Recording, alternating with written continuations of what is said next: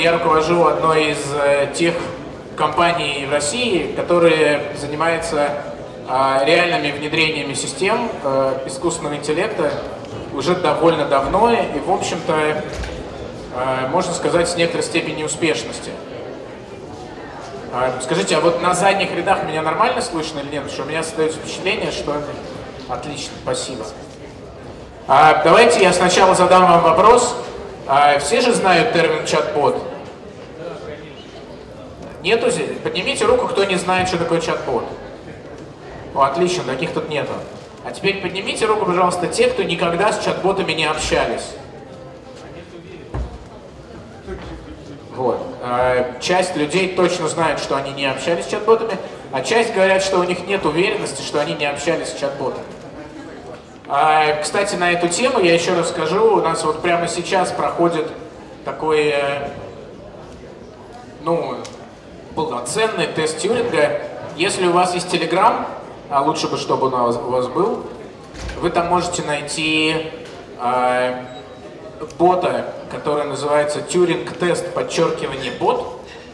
В ваших э, буклетах с программками на последней странице его название написано.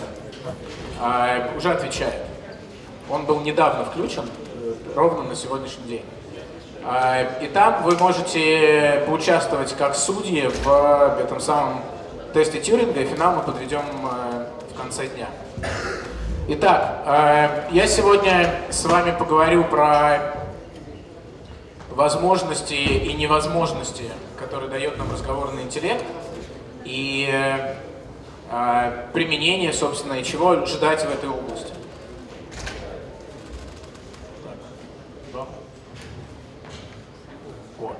Давайте сначала продолжим ту игру, которую коллега из университета Кавентри начала и посмотрим, сможете ли вы сказать, где здесь бот, где здесь человек. Здесь один точно бот, один точно человек. Кто из них, X или Y? Как вы думаете? Кто за то, что это X? Кто за то, что это Y? Вопрос, где робот? Нет, вопрос где робот? Кто тут робот, сэр написал? Еще раз, непонятно. Кто за то, что X? Окей. Okay. Кто за то, что Y? Те, те кто за, за то, что Y, их меньше. Поэтому скажите, почему вы так думаете? Вы за то, что Y? Y, э, робот это ошибка. Ой, ну, это, Y это не робот. Опечатка человека. Что-что? Человек, опечатка. Слишком жесткая установка на бессексе. А, окей. А еще какие варианты? А, отсылную я видел, когда уверен в человеке. Выдал себя с головой. Ну, я шучу. Что, что живая, живая настоящая девушка не может написать, я тебе дам свой номер телефона только в том случае, если я буду в тебе уверена? Come on, девушки, вы такой можете написать человеку, с, которым вы общаетесь в мессенджере или в смс -ке? Не можете сказать? Окей. Okay. Но некоторые говорят могут. Ошибка есть, про возраст нет вопросов. Про возраст нет. Так давайте еще раз. Вот вы аргументы, слушай, давайте еще раз. Кто считает, что X это робот? Так, а кто до сих пор считает, что Y это робот? А, вы знаете, вторые вообще-то правы. Робот это Y. И секс тут ни при чем. И про уверенность в человеке тоже ни при чем. А, вообще это реальный разговор из реального, это реальный диалог, а, который происходил в службе смс-знакомств. Был такой робот, который помогал э, начинать э, только зарегистрировавшимся людям в этом сервисе э, взаимодействовать. Э, и, конечно же, здесь было очень важно а, чтобы человека, чтобы роботы не отличили от человека. Поэтому можно сказать, что для большей части, кто проголосовал, что робот это X, в общем-то робот, которым является Y, прошел тест Тьюринга. Правильно? Почему оно не работает? Вот. Ну, давайте еще немножечко определений. Значит, поскольку большинство из вас сказало, что знают, что такое чат-бот и уже общались с чат-ботами, Я уточню. Существует два основных типа чат-ботов. Командный. А, это когда ну совсем невозможно спутать. Когда на самом деле нету никакого общения на естественном языке. И, честно говоря, никакого искусственного интеллекта, никаких систем для этого не требуется, для того, чтобы таких э, чат-ботов сделать. Это те самые кнопочки, ссылочки, жесткое дерево, все понятно, все ясно. Не искусственный интеллект. Сегодня про это говорить не будем. Но просто чтобы вы не путались, командные чат-боты не относятся к этой категории. Их сделать очень ну, просто, их очень много сейчас есть платформ для этого. А, нас интересуют э, диалоговые. Это как раз там, где есть естественный язык, где происходит э, имитация естественного живого общения. И вот там-то как раз и есть то, что мы называем искусственный интеллект. Вообще логично искусственным интеллектом называть то, такие системы, а, которые имитируют, имитируют какую-то человеческую функцию так, как делает это человек. Ну, то есть, если мы разговариваем на естественном языке, система разговаривает с нами на естественном языке, мы можем э, сказать, что это система искусственного интеллекта.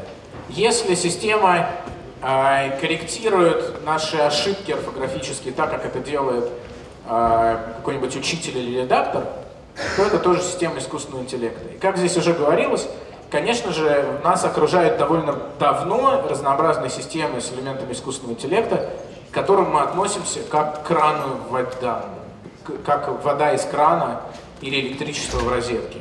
То есть никто из нас не задумывается о том, что когда в наших смартфонах э, какой-то алгоритм Т9 помогает нам там, какое-то подсказать слово или поправляет нашу ошибку, мы не думаем, о, я взаимодействовал с системой искусственного интеллекта.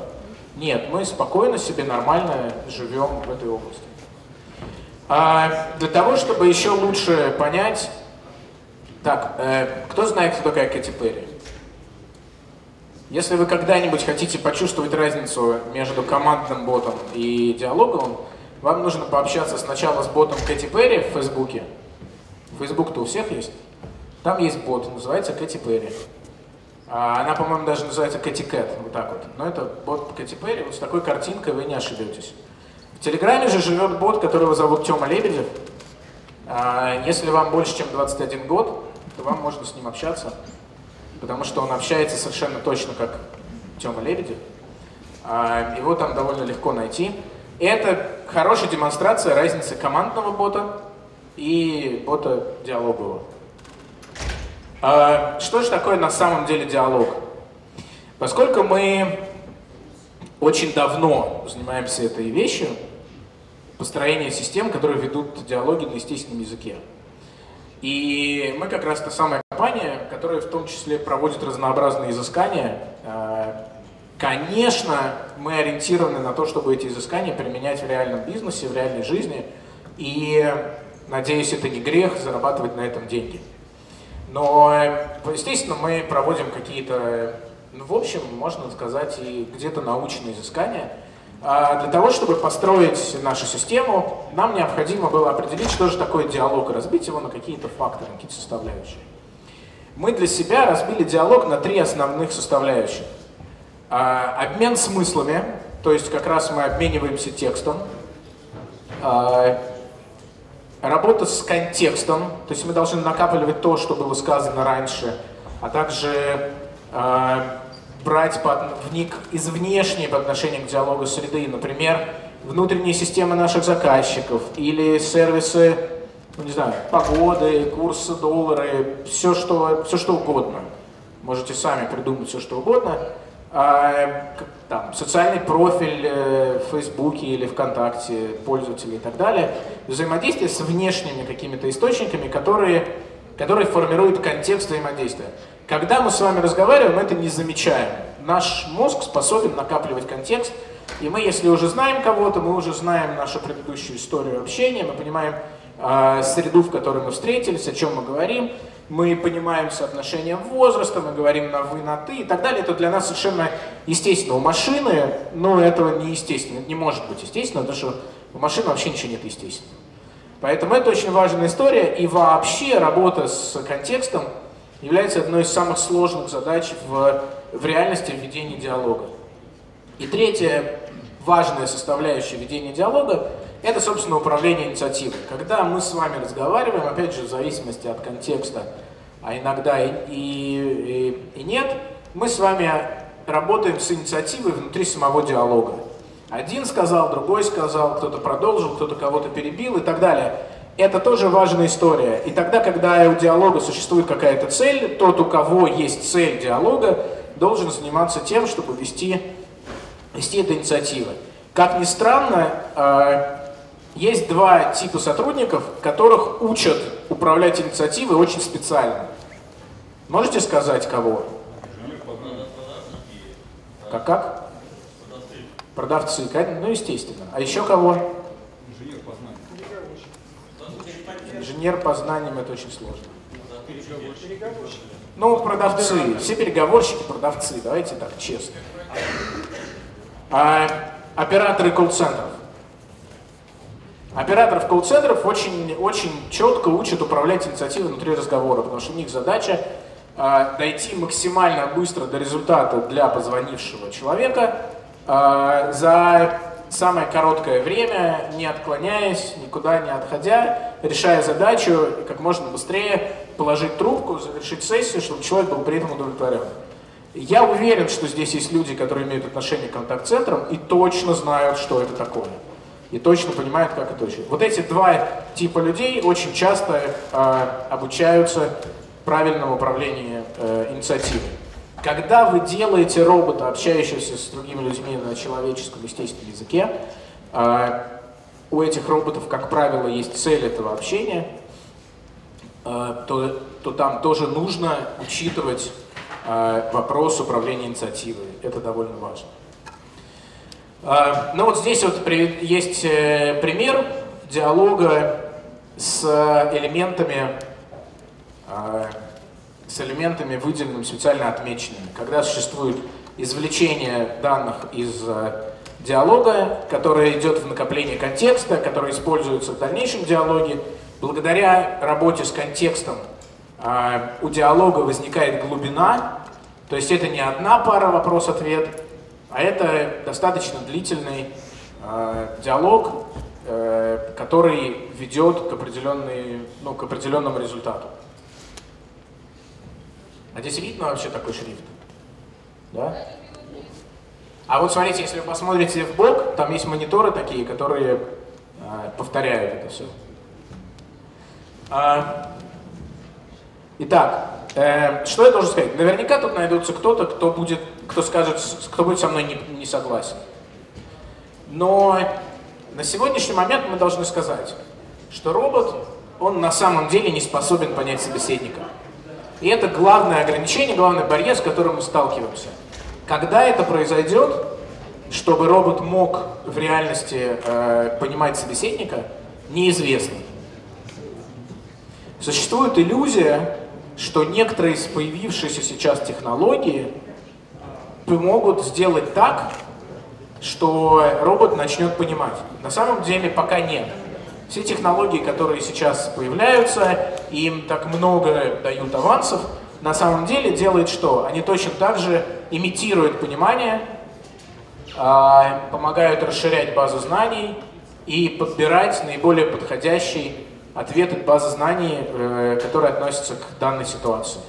Для того, чтобы выбрать наиболее подходящий ответ, из э, базы знаний необходимо помнить, понимать смысл обменная, собственно, который идет в обмене текстом, на, понимать контекст, который используется, в котором происходит диалог, о чем происходит этот диалог, среда и так далее. Ну и понимать, кто задал вопрос и надо ли проявлять инициативу. А, какие основные барьеры в связи с этим? Для реального для наиболее точного, для наиболее точного понимания э, роботы всегда упираются в две вещи. Это работа с синонимами, то есть э, это можно условно назвать полнотой. В человеческой речи, в реальной живой человеческой речи, есть условно бесконечное количество способов выразить одну и ту же мысль. И можно строить сколь угодно сложные алгоритмы, э, но те алгоритмы, которые существуют сейчас, они даже не приближаются к такой вариативности. Но с этим нужно что-то делать. И разрабатываются разные подходы, как, э, э, как с этим работать. Но вы понимаете, одно и то же, синонимичность это не просто синоним слов, потому что вообще-то, конечно, условно словари синонимов слов, они существуют. Но когда мы общаемся смыслами, эти смыслы содержатся не, не в отдельных словах, а мы общаемся фразами. И синонимичность, когда мы говорим про предложение, она растет экспоненциально. И очень часто частью, например, контекста в нашем общении является интонация. Потому что э, не только в русском языке возможно высказать отрицание двойным утверждением. Ну да, конечно, как в том старом анекдоте. Понимаете? Э, и к этому машина на сегодняшний момент, скорее всего, не сможет подобрать синоним. Э, потому что контекст уникален, и каждый диалог все-таки уникален. Как бы не были где-то казаться, что они похожи. И, как я сказал, внешний контекст. Э, машина не понимает то, что она нам говорит. Машина использует базу знаний, сколь угодно сложную построенную, которая содержит возможности, вероятно, интеграции с какими-то внешними для нее системами, которые используются для того, чтобы тоже принять решение, какой ответ наиболее подходящий. И тут включается вот эта самая мантра, которая год назад была ужасно популярна, и на каждом обсуждении этих историй был такой, а вы используете N-best гипотез подход?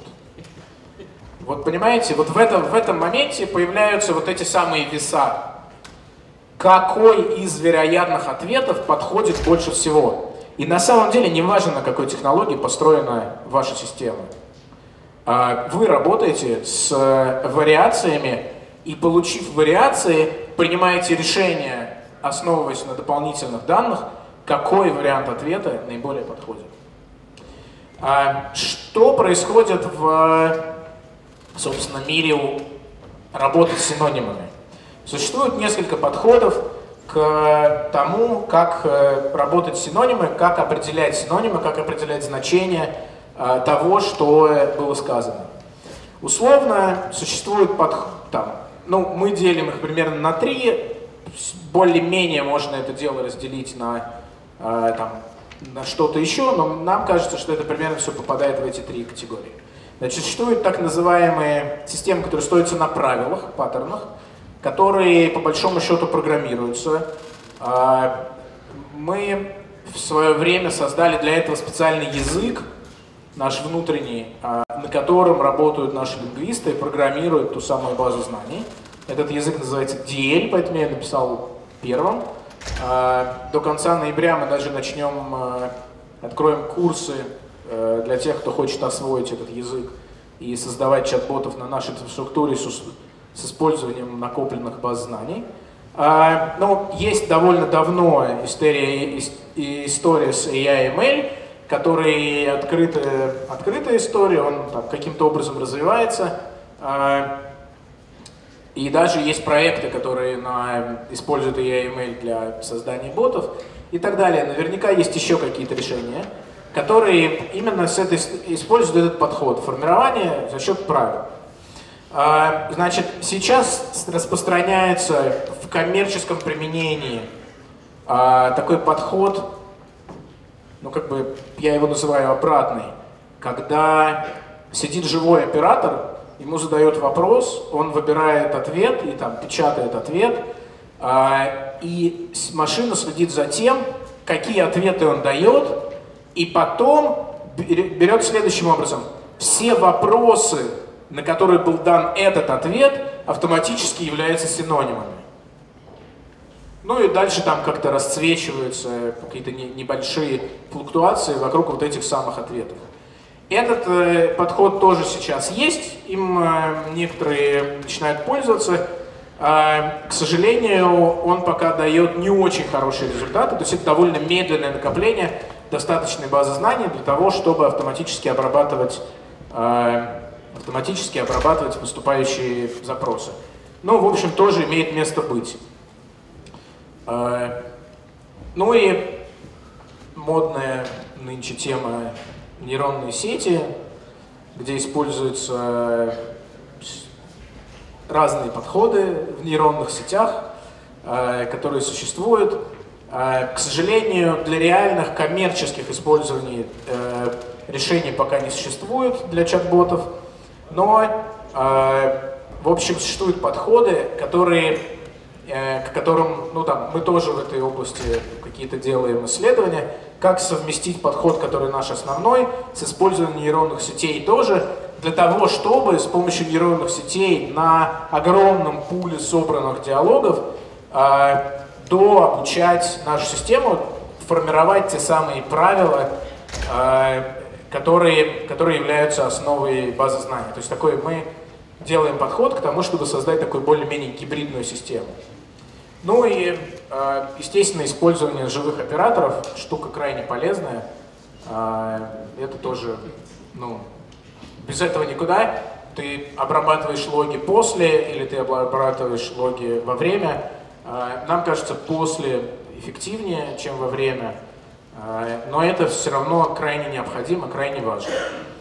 Нам удалось в прошлом, в прошлом году внедрить систему, которая позволяет диагностировать ситуацию, когда необходимо включить живого оператора в общение э, пользователя с э, машиной. Поскольку нашими основными клиентами являются крупные компании, автоматизирующие э, контакт-центры, то здесь очень важно, здесь очень важно, чтобы пользователь получил правильный ответ. И иногда машина, ну, понимает, не понимает, но может для себя внутренней диагностики, есть алгоритмы, которые говорят о том, что нужно подключить живого оператора.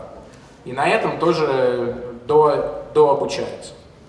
Вообще, кстати говоря, про тест Тьюринга, э, у нас очень много есть ситуаций, когда э, пользователь поговорил с машиной, с системой, получил ответ довольно быстро, он его удовлетворил, и дальше пользователь отключился.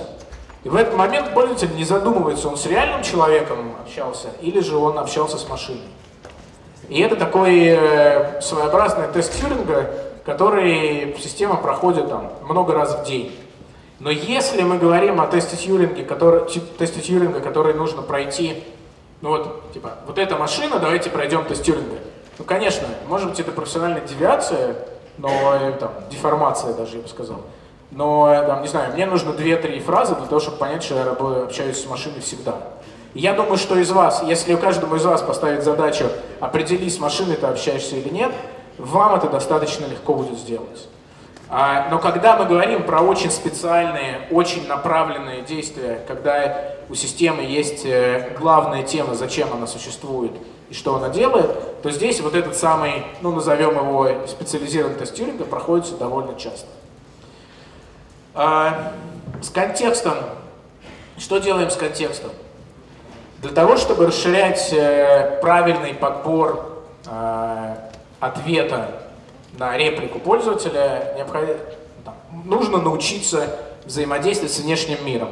С самим собеседником накапливая его профиль. Если вы помните в том примере, э, робот накапливает, накапливает знания про собеседника и потом может его использовать а также разнообразные взаимодействия с э, внешними системами, как в нашем случае контролируемые системы, типа CRM заказчика, ERP или еще что-то, системы контакт-центра, так это могут быть внешние информационные системы, как я уже говорил, самые разнообразные. Это могут быть поисковые машины, это могут быть э, всякие другие ресурсы. Ну и э, я очень верю, что очень быстро и очень скоро мы придем к ситуации, когда огромное количество организаций и вообще сервисов будут снабжены своими чат-ботами, и мы своему личному помощнику чат-боту будем поручать повзаимодействовать с этим, э, с этой организацией, и нам не важно, как он это будет делать. И вообще-то машины научатся общаться между собой на том самом естественном языке, ну, немножко упрощенном, чем говорим мы. И это и есть тот самый универсальный API, который э, через некоторое время придет в нашу жизнь, как тут коллеги уже говорили, что это все произойдет. А, ну и практически в завершение. Если вы хотите э, создать максимально реалистичного чат-бота, вам больше всего нужно думать о том, как он будет реагировать на то нераспознанное, что у него спросили. Потому что какой бы большой вы ни построили базу знаний, какой бы технологией бы не пользовались, вам необходимо продумать это, потому что нераспознанных будет больше всего. И имитация понимания и то, как он будет реагировать, э, довольно важно. Для этого используется придание некой личности чат-боту, для этого используются всякие алгоритмы определения эмоционального состояния и так далее. А, но это вот вообще самая главная история. А, я уже заканчиваю. А, вообще, мне хотелось бы, вот я совсем уже к концу, хотелось бы сказать, что из диалоговых систем они делятся на, на три типа. Полезные – это вот эти самые сервисы поддержки, консультанты, иногда продавцы, промоутеры и так далее. А, интересные – это всякого рода развлечения, типа Тёмы Лебедева и, и других, которых достаточно много.